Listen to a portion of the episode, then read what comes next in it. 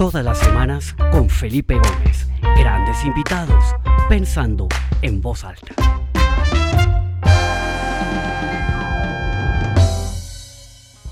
Muy buenos días, buenas tardes para todos los que se comienzan a conectar a las once y media hora de Colombia, de Perú, de México, 12 y media hora del este en los Estados Unidos, 6 y media hora en España. Veo gente de España que se está conectando. Bienvenidos a todos a esta nueva edición del programa Pensando en Voz Alta. Como siempre, les recuerdo visitar la página web www.pensandoenvozalta.com, donde están las grabaciones de todas las, las, entrevistas que hemos tenido en el pasado y está anunciada la entrevista de la próxima semana, que al final de esta edición les diré quién es el invitado la próxima semana. Le doy la bienvenida a todos los que se conectan de diferentes partes del mundo, de diferentes empresas. Una cosa que me ha gustado mucho es que empresas han eh, comenzado a invitar a sus equipos a conectarse a estas eh, eh, entrevistas. Así está Alianza Team, está Grupo Nutresa, está Sesco, está Mills, está Ecopetrol, que hoy tenemos un grupo grande de Ecopetrol. bienvenidos y de verdad que para mí es un privilegio y un honor poder tener a un gran invitado el día de hoy, Juan Carlos Echeverry. Creo que no necesita mucha presentación, es una persona brillante que ha ocupado unos cargos muy importantes en, en Colombia, exministro de Hacienda, fue el presidente de Ecopetrol por varios años también, director de la Oficina de Planeación Nacional, tiene hoy en día su propia consultora, ya él nos contará un poco más adelante, está viviendo en Washington, entonces, pues Juan Carlos, bienvenido y como siempre comienzo estas entrevistas. ¿Cómo está Washington? ¿Cómo estamos viviendo todo este tema de la pandemia en Washington y ahora un poco también eh, alterado con todas las protestas que están pasando? ¿Cómo están estos días en Washington? Felipe, muchas gracias. Muchas gracias por invitarme a que tengamos este diálogo, a pensando en voz alta. Y pues bien, o sea, tuvimos una primavera espantosa, llovió muchísimo, fue la primavera más lluviosa en 160 años de historia. O sea, todos los días estuvo nublado y lloviendo. Por fin empezó a hacer calor hace cuatro o cinco días. Yo creo que eso es parte de del ánimo tan caldeado que había en Estados Unidos. Eh, veníamos en el COVID-19, eh, mucho frío, mucha lluvia y pasa este hecho lamentable eh, de, de, Minneapolis. Y bueno, ahora la semana pasada fue, fue terrible, pues se la compara con 1968 en la gravedad de, las, de los disturbios y esperamos que esto se calme un poco hacia el futuro. Y ahora las elecciones de aquí a noviembre esto va a estar muy caldeado. Totalmente. Bueno, Juan Carlos, yo para, para esta entrevista tuve el, el, el privilegio de leer un escrito que tú hiciste súper interesante que se llama El siglo XXI comienza en el 2020. Me gustaría comenzar preguntándote por qué. ¿Por qué es eso? O sea, alguien dice que el siglo eh, comenzó en el año 1914 con la Primera Guerra Mundial y terminó en el 89 con la caída del muro de Berlín. ¿Por qué en este año tú podrías decir que está comenzando de verdad el siglo XXI? Pues porque el rasgo fundamental de nuestras vidas en este siglo, en el mundo entero, parece que va a ser la disputa entre China y Estados Unidos. Hasta ahora China había sido, digamos, un, había tenido un ascenso, digamos, benevolente, virtuoso, en que producía un montón de cosas baratas y nos las vendía a todos los países, en que demandaba mucho petróleo, mucho carbón, mucho cobre. Entonces los países como Colombia o México o Chile o Brasil o Argentina, pues productores de commodities, de, de materias primas y de productos agrícolas, estábamos felices por lo menos hasta 2015 que hubo la recaída en el precio del petróleo. Pero digamos que Estados Unidos y China se estaban, se estaban acoplando bien. Las cadenas de suministro de Estados Unidos eh, tenían a China como el gran proveedor, lo tienen todavía. Pero llega un momento en que empieza a plantearse esta, esta, esto ya no como una cosa virtuosa, sino como una confrontación, y en que Estados Unidos empieza a verse amenazado en su primacía mundial y empieza a ver que China ya no es una, ya no está en ascenso, sino que ya ascendió, ya tiene la mitad de la economía de Estados Unidos, pero tiene 1.400 millones de personas, o sea, cinco veces la población de Estados Unidos casi.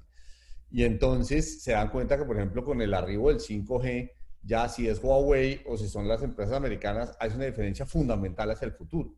¿Quién va a tener la información de todos los seres humanos que va a ser la nueva fuente de energía, la nueva fuente de negocios, la nueva fuente de control, la nueva fuente de, saber para dónde va el mundo. Entonces, eso, el tema geopolítico, el tema de, de, de, pues, de qué pasa con Hong Kong, qué pasa con el Mar del Sur de China, qué pasa con, con la Belt and Road Initiative de Xi Jinping, de, de, extenderse hasta Europa, de dominar Asia.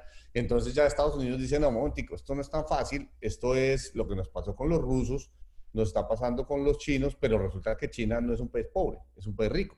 pero además con una gran diferencia y es que en el momento que esa tensión con la Unión Soviética se dio con los Estados Unidos, yo creo que la balanza comercial, yo creo que Estados Unidos importaba de Rusia creo que alguna vez de ahí creo que eran como 250 millones de dólares, una cosa así. Hoy por hoy estamos hablando de trillones de dólares que Estados Unidos importa de, de China y entonces ahí ya hace que esto tenga una dimensión completamente diferente, ¿no? Exacto, Rusia llegó a ser un poder amenazante militarmente, sobre todo cuando empezó a lanzar cohetes al espacio en la, década de los 50 que alertó y le dio pánico a Estados Unidos. De ahí nació toda la agenda espacial de Estados Unidos, de ahí nació Internet y todo lo de, Silicon Valley, que era uno de cada 20 dólares que se gastaron en, la agenda espacial, dio, dio eh, inicio a esa industria.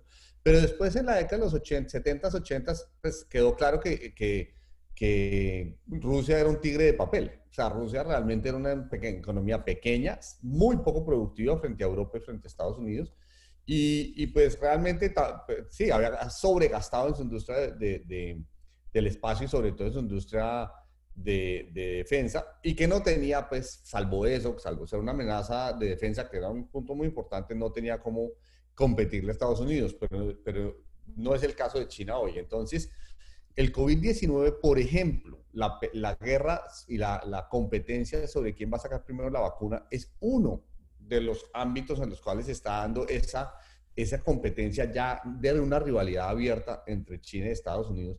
Y creo que ese ese va a ser el rasgo fundamental de este siglo, de los próximos dos o tres, porque no sabemos ni quién va a ganar, ni cuánto va a durar esto, pero ya está planteado de lado y lado. En Estados Unidos es una agenda bipartidista, los dos partidos lo entienden así, y algo que se le reconoce a Trump es que Trump fue el primero que le puso la cara a China y les dijo, ustedes tienen que dejar de robarnos la propiedad intelectual, tienen que dejar de chantajear a nuestras empresas, etcétera, etcétera.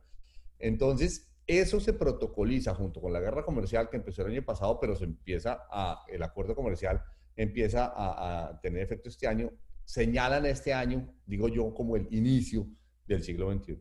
Pero además hay otros fenómenos que yo no sé si es coincidencialmente o que se alinearon las estrellas están sucediendo ahorita. ¿No? Está también todo el tema de, pues, el Brexit de la Gran Bretaña que rompe relaciones con el resto de Europa.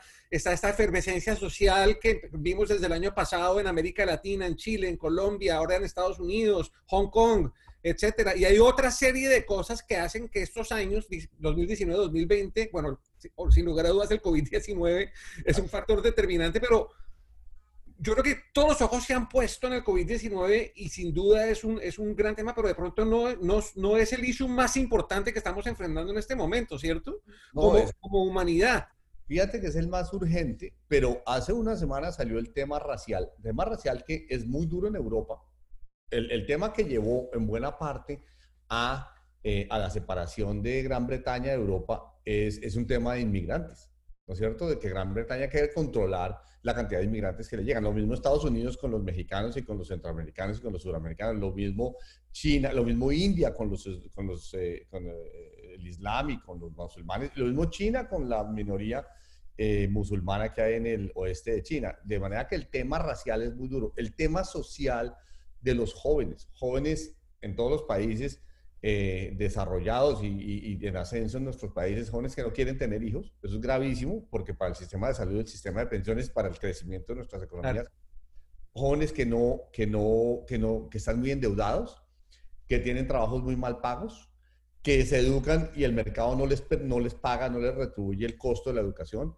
jóvenes que, que bueno, eh, la, vivienda es muy cara, entonces no tienen, mientras pagan la universidad, no tienen cómo comprar vivienda, entonces llegan a los 30, 40 años, digamos, los millennials que son un poco consentidos, o la gente cree que son consentidos, resultaron siendo una, una generación supremamente castigada. Ser millennial es muy duro. Y los viejos, que están, vamos a durar más, y no vamos a ver de dónde van a salir las pensiones y dónde van a salir la salud de nosotros cuando en 10, 20 años, 30 años, duremos hasta los 90, los 100.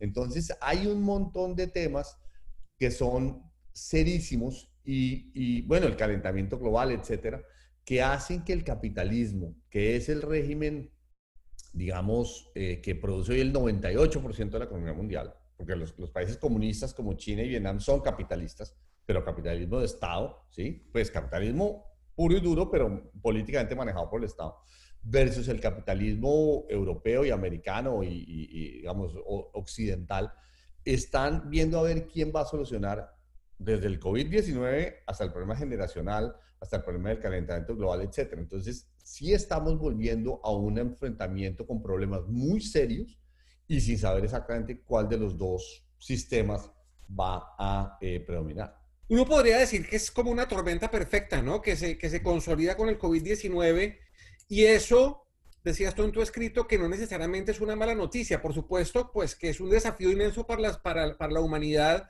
pero el tener ese desafío y estos desafíos al frente realmente nos obliga como humanidad, como sociedad, a la clase política como clase política, a los empresarios como empresarios, a realmente o sea, florecer de la mejor manera para enfrentar y solucionar y resolver estos temas de una manera innovadora, creativa y colectiva. Yo creo que es un momento donde podemos ver de pronto un florecimiento creativo de la humanidad, como tal vez lo vimos después de, no sé, del, eh, como en el Renacimiento, después de la, de, la, de la peste por allá en el siglo XIV.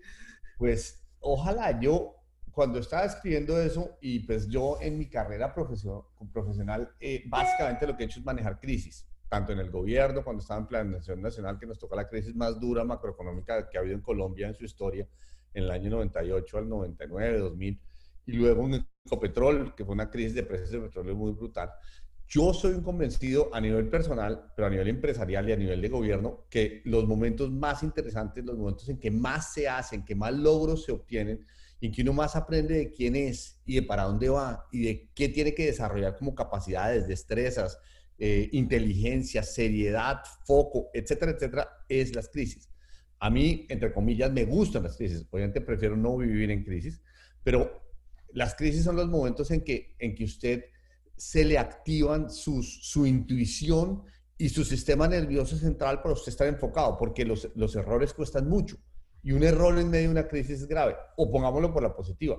Si usted aprovecha una crisis y la aprovecha bien, ¿no? Nunca desaproveche una crisis, es un mantra. Si la aprovecha bien, la crisis le da para los siguientes 10 años de negocios o los siguientes 10 años de crecimiento personal, para decir yo cambio de profesión, cambio de actividad, cambio... son los momentos críticos de la vida. Yo, yo además digo, y lo digo en el documento, que todo lo que yo sé de economía lo he aprendido en las crisis. Entonces, nunca desaprovecho una crisis. Y esta crisis con, con planteamientos tan serios y problemas tan difíciles, va a ser la emergencia, a generar la emergencia de muchos nuevos líderes y liderazgos que estamos necesitando a gritos, porque pues en Europa, en Estados Unidos, en Canadá, en Latinoamérica, bueno, ni hablar de Latinoamérica, tenemos unos liderazgos muy débiles. Totalmente. Ahora tenemos un poquito en materia ya de, de este tema del COVID-19, que es como lo que tiene la, la, la agenda ahorita de todo el mundo en la cabeza y pues hay como un triángulo que genera una tensión ahí de las decisiones que están tomando los países en donde es muy difícil equilibrarlo, porque para donde uno se concentre se sacrifican los otros dos lados del triángulo. Por un lado está, pues, proteger el sistema de salud, que no colapse, etcétera, etcétera. Y entonces ahí vienen medidas como los confinamientos, las cuarentenas extremas, encerrar a todo el mundo, etcétera. Está también la necesidad de proteger a la gente más vulnerable económicamente y ayudarla. Y también está, pues, proteger la economía, a las empresas, a los empresarios. Y pues una cosa mata a la otra, ¿no? Y hemos visto en, distintas partes del mundo políticas diferentes, eh, etcétera. En lo personal yo veo un poco, eh, y corrígeme si estoy equivocado, pues yo no soy nadie, yo creo que nadie es nadie para juzgar a ningún gobierno con lo que ha hecho, porque es que se ha hecho con, con, con muy poca información, con muy poca data, y esto ha tocado ir como, como navegando, el, el, el, pues manejando el avión en, medio de que se apareciendo las diferentes tormentas. Pero a mí me da la impresión de que, de que falta como esa mentalidad de, de ajuste, de agilidad, de, de, experimentar, de explorar y, de pronto eh, las soluciones que se han planteado con la información que se tenía, pues resulta que de pronto no son las más apropiadas y se están provocando mucho tiempo, haciéndole mucho daño a uno de los de, los, de las aristas de ese triángulo. ¿Cómo ves tú eso? ¿Cómo lo están manejando los estados? Porque yo veo que hay un poco como de, de falta de agilidad, de falta de flexibilidad, de experimentar, etcétera. Pues mira, obviamente ha habido de todo y, y, pues habrá evaluaciones más profundas cuando dentro de uno o dos años, cuando tengamos ya en retrospectiva, claro, los datos que surgieron, pero, pues, pero pues los impactos iniciales en, en España, en Italia, los diferentes, los diferentes eh, enfoques, por ejemplo, de Suecia, el resto de, o Alemania, o, o, los países del sur de Europa, después Estados Unidos, que tuvo un enfoque un poco ambiguo al principio, eh, ahora Brasil y México, por ejemplo, que, que, cada uno tiene un enfoque también distinto, versus Colombia, Perú, Chile. Eh, la verdad es que, bueno, los asiáticos, ¿no es cierto? Los asiáticos con una cultura confusionista y con un montón de control social, cámaras y mediciones y seguimiento, pues, por eh, redes de, de, de, información y sensorización. Yo creo que ha habido, ha habido necesariamente una gran ignorancia que es consustancial al manejo de crisis, Felipe. Porque en la crisis uno necesariamente, un gran elemento es, a uno le toca tomar muchas decisiones sin saber sin tener información muy buena. La información es precaria porque la crisis está destruyendo información. La crisis está generando un montón, por ejemplo, en España, el montón de personas contaminadas y contaminadas en los ancianatos y contaminadas en los sitios donde se reunía la gente, que un partido de fútbol resultó ser contaminante en, en Italia, etcétera, etcétera.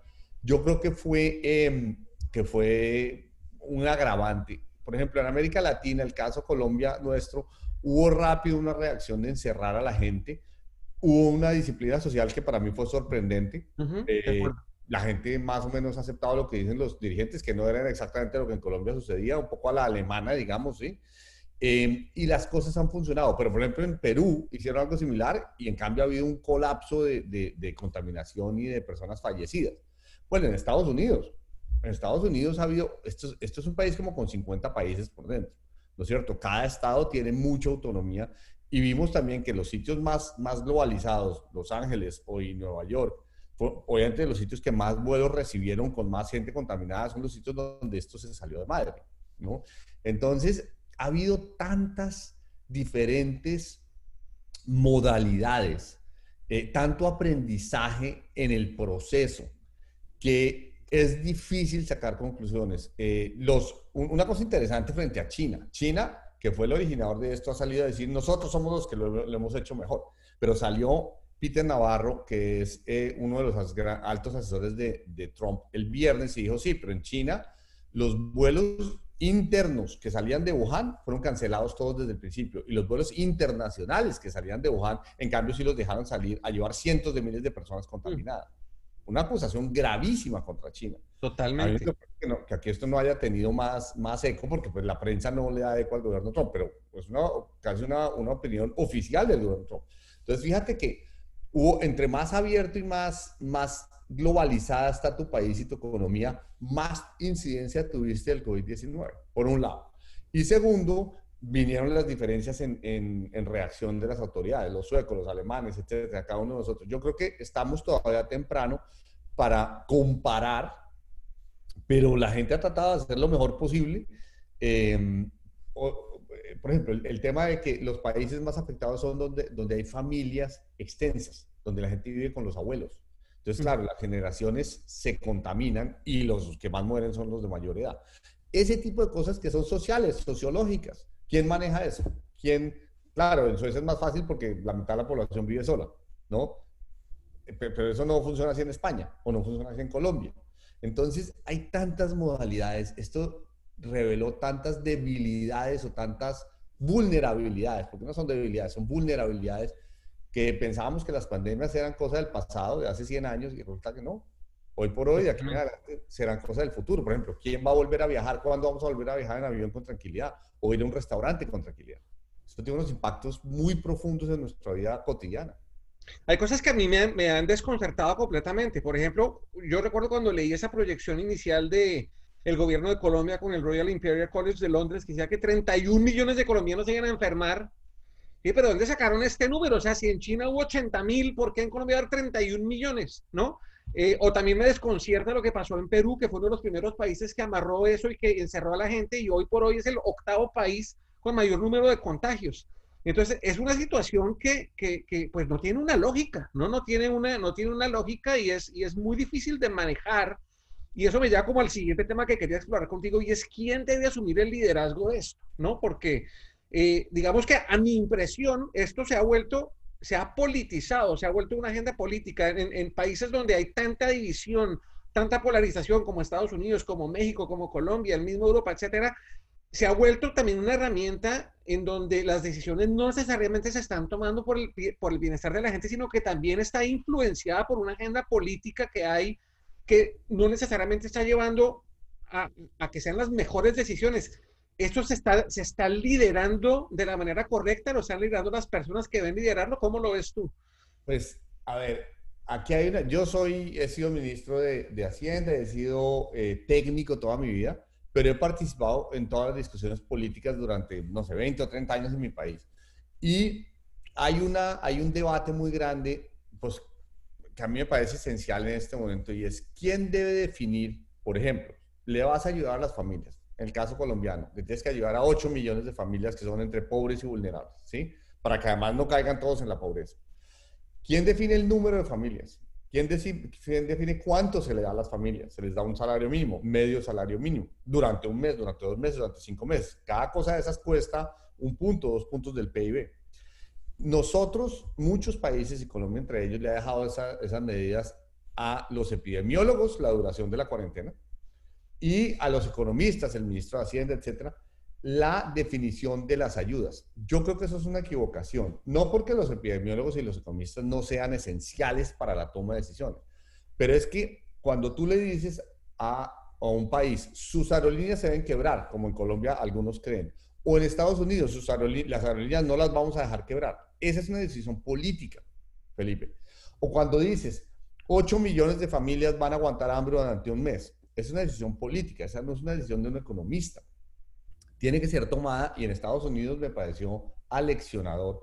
Fue el Congreso de Estados Unidos, donde estaban los dos partidos y pues cientos de personas, los que tomaron la decisión de cuánto ayudar, a, quién ayudar, a qué empresas ayudar. Y eso, cuando al ministro de Hacienda le toca, le toca tomar la decisión de si voy a ayudarle a Bianca o no le voy a ayudar, pues eso es muy difícil porque después viene la Contraloría, la Fiscalía, la Procuraduría le dicen, ¿usted por qué tomó, si es una decisión es una empresa privada de propiedad de extranjeros mayormente, etcétera. Políticamente tiene que ser el presidente del Congreso el que diga, vea, hay empresas, los hoteles, los restaurantes, las aerolíneas, que son esenciales. Ahí trabajan, no sé, 5 o 6 millones de personas, ¿sí? En el sector servicios que no se pueden quebrar y tenemos que dar un apoyo fiscal. Entonces, naturalmente, los epidemiólogos y los técnicos y los economistas tenemos que apoyar y alimentar y Em, eh, darle luz a esas decisiones, pero las decisiones tienen que ser en buena, en buena medida políticas. Y aquí había algo interesante. Finalmente, por ejemplo, Trump y los, y los gobernadores de algunos estados, el de Nueva York el de California, pelearon al principio, pero muy pronto dijeron, esto no aguanta una pelea. Pues uno del COVID y uno ahí peleando. Lo mismo, fíjate, en Colombia, entre la alcaldesa de Bogotá y el presidente. Hubo roces al principio, pero muy pronto dijeron, esto, esto no lo aguanta la población de que los que tenemos que solucionar los problemas ahora nos pongamos a pelear, ¿no es cierto? Y la gente le ha bajado al ritmo al tema y se han puesto todos a mirar al mismo lado, porque usted no puede tener cientos de miles de muertos, en Estados Unidos ya hay 100 mil muertos, eh, millones de casos de contaminados y los políticos peleando. Entonces, aquí también ha habido cierta iluminación, pero me parece que, que, que le han puesto en los hombros de los economistas y en los hombros de los epidemiólogos unas responsabilidades que deben ser responsabilidades políticas. Pero políticas, ¿qué quiere decir? ¿Que está en la cabeza de quién? Del presidente y del Congreso. ¿No es cierto? ¿A cuánta gente se le ayuda? ¿En qué monto se le ayuda? ¿Y por cuántos meses se le ayuda? Es una decisión que no la puede tomar una sola persona. Y, y esa persona no debe ser un técnico. Eso tiene que poder explicar el presidente y el Congreso, que son gente elegida para tomar decisiones de ese estilo, y poder decirle a la gente, vea, vamos a ayudar con un salario mínimo, incluso en Colombia ahorita, en este momento se está pasando una ley pues por lo menos de, iniciativa parlamentaria, no de iniciativa del gobierno, para darle un salario mínimo a casi 8 millones de personas eh, durante tres meses. A mí esa discusión me parece muy relevante y me parece que es el Congreso donde se debe dar esa, allá el ministro y explica y se tiene que votar y después el presidente tiene que firmar esa ley. Eso le da mucha solidez. Lo mismo las ayudas a las empresas. Las ayudas a las empresas están contenidas en una ley en Estados Unidos.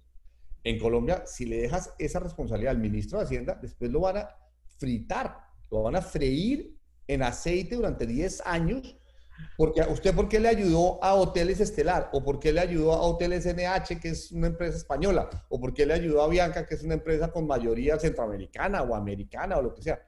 Cuando usted, por ejemplo, a Bianca tiene, transporta 30 millones de pasajeros al año, muchos de ellos, a la mayoría colombianos, en un país con una geografía muy quebrada, donde Avianca es esencial. Y yo no tengo ni aviones, ni, ni, acciones de Avianca, ni nada de Avianca. Simplemente creo que es, una, es, un, es un servicio esencial que es caro, que Avianca tiene problemas, todo lo que usted quiera, eso, eso es otro tema. Y lo tienen que arreglar y es un tema difícil. Pero hay una parte política y una parte técnica y ambas tienen que funcionar, eh, digamos, de manera armoniosa en, esta, en este momento. Juan Carlos, una, una, una, duda que a mí me queda es, pues obviamente la atención, el foco, las discusiones y las decisiones que se están tomando en muchos de los gobiernos giran en torno al COVID-19. Y eso claramente ha hecho que temas importantes y relevantes en los países pues se pongan un poquito en hold, ¿no? Se, se, se pospongan un poco. ¿Qué brechas en la política pública ha generado toda esta, toda esta pandemia?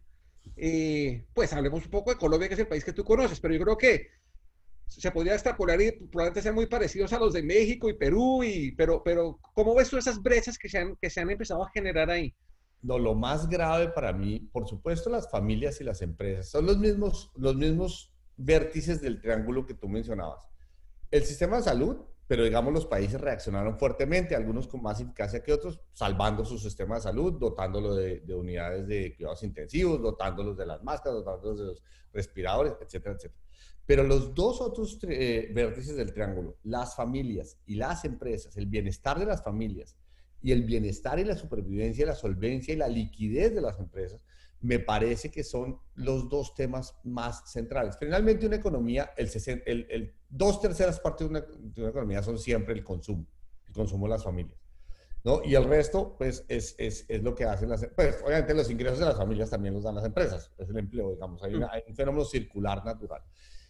Yo creo que, por supuesto, todo lo demás quedó de lado por una razón que además fue muy aleccionadora. Nunca, en, lo que yo recuerdo, eh, y en 100 años de historia nos había pasado, Felipe, que nos, nos tocara quedarnos en la casa, nos obligaran a la mitad de la economía a quedarse en su casa, bajar el consumo, muchos quedar desempleados, personas independientes como tú o como yo, se nos bajara la facturación sustancialmente y, nos, y quedáramos a, merced de que la economía estaba colapsando por sustracción de materia, como un hueco negro que se va tragando actividad económica, actividad económica por la ley de la gravedad, pues simplemente porque no hay actividad económica. Entonces, el desafío es inmenso. Por ejemplo, ¿cuántas empresas van a desaparecer? Hoy decía, leía en un, artículo que en Estados Unidos van a desaparecer 20 mil eh, negocios, por ejemplo, restaurantes, ¿no es cierto? Eh, en Colombia, eh, hoteles, hoteles pequeños, por ejemplo, ya muchos cerraron, porque las cadenas grandes de pronto tienen liquidez de sus casas matrices. Y así sucesivamente. Entonces, lo que me, lo que me parece más desafiante, por lo pronto, es eso. Por supuesto, muchos otros problemas, como tú decías, quedaron en, entre el tintero. Pero, ¿cómo hacer una política de gasto keynesiana? Yo no soy un economista keynesiano. Me parece gravísimo el populismo pero este es un momento en el cual casi que la pregunta que uno se hace es cuál es la dosis correcta de populismo, keynesiano incluso, para salvar la economía de ese valle de la muerte, ¿no es cierto? La caída del COVID y lo que nos demoremos saliendo, ese es un valle de la muerte donde van a morir muchas empresas y están muriendo muchas personas. Curiosamente, la única receta eficaz es el keynesianismo. Yo entendía Keynes y la verdad durante estos meses, y que espero que sean la menor cantidad de meses posible, me he vuelto un keynesiano. Porque ahora he aclarado que, que me gustan los ministros no keynesianos manejando el keynesianismo. Porque ¿qué es el keynesianismo? Es como una especie de analgésico que tú le inyectas a la sociedad, que es deuda, deuda que traes del futuro, la inyectas ya y le quitas dolor a la sociedad. La clave del anestesiólogo es que cuando el paciente se para de la camilla o de la cama de, hospital y sale por la calle, no siga conectado con intravenosa, con, con, con, analgésicos, porque se vuelve adicto a los opioides. Y eso es lo que le pasa a Argentina o lo que le pasó a Venezuela, que les fascina el gasto público. Y el gasto público financiado con emisión, inflación y todo eso es un desorden económico. Entonces, lo fundamental es que ahora el keynesianismo sea aplicado por un ministro o un anestesiólogo no keynesiano, que cuando el paciente salga lo deje solito y usted vaya a competir de nuevo. Pero es uno, son unos desafíos muy difíciles. Complejo. Fíjate que ayer fui aquí ya están empezando a abrir los restaurantes y fui con un amigo a almorzar sushi. Eh, y entonces lo estaban atendiendo los dueños del restaurante. Entonces mi amigo les preguntó, bueno, ¿y dónde está, cómo se llame? El, el mesero que siempre me atiende. No, pues nos tocó sacarlo en, el momento que nos tocó estar el, restaurante. Y entonces dijimos que llegamos a abrir otra vez, que lo vamos a contratar otra vez. Y él dijo, ah, ah, yo por ahora no me voy a emplear porque estoy muy cómodo recibiendo mi chequecito del Estado, que es más que el salario que ustedes me pagaban en el restaurante. Entonces, pues mientras yo tenga el, subsidio del gobierno, pues voy a seguir así. Entonces, los restaurantes aquí que ya están pudiendo abrir para tratar de sobrevivir, quieren reenganchar a su gente y no pueden, precisamente porque la gente está todavía conectada a ese, a ese suero, como lo llamas tú, ¿no? Exactamente. En, Estados Unidos se les dio al seguro de desempleo 600 dólares más por persona y entonces ese debate es grandísimo. Ojo porque la gente está gastando más sin hacer nada y bueno, eso, es, eso obviamente es un círculo vicioso, eso no, eso de quien lo pague y solo es válido, de nuevo, cuando el paciente está en cuidados intensivos, cuando el claro. paciente está en el hospital, pero una vez el paciente sale a trabajar, hay que dejar, dejar los opioides y dejarlo que sienta algo de dolor, que el dolor es el que lo mueve a, ¿no? pues, a moverse, a ser empresario, a ser creativo, a ser recursivo, a ser imaginativo y empezar a crear empleo y a, y a ofrecer sus, sus, sus, sus, servicios, ¿no? Porque si no, si no, el, ese, mira, ese equilibrio, es que todo en política pública y todo en la vida es mantener los equilibrios bien manejados. En exceso, decía mi mamá, ni la prudencia. Y me fascina el dicho, ¿no es cierto? En exceso, ni la prudencia. Y ahora hay que cuidarse de que esos excesos no se coman eh, los ingresos del Estado, los gastos y también el deseo de la gente de salir a trabajar. Juan Carlos, una última, una última reflexión y es, eh, el año pasado o antepasado escuché una mujer que se llama Raquel Brockman hablando sobre la confianza y cómo las nuevas generaciones han perdido la confianza en, en donde antes siempre estaba la confianza puesta, ¿no? Eh, por ejemplo, las, las eh, generaciones no confían en los bancos, en los políticos, etcétera. Tú eh, comenzaste esta conversación hablando que estas crisis, estos momentos como que lo obligan a uno a reinventarse, a replantearse muchas cosas y todo. Habiendo estado en la política, ¿cuáles crees tú que serían como esas, esas reflexiones profundas que se tiene que hacer la clase política para volverse a ganar la confianza de la gente y para poder volver a, no sé, como, como, como, como aprovechar esta coyuntura para salir fortalecida como una clase política?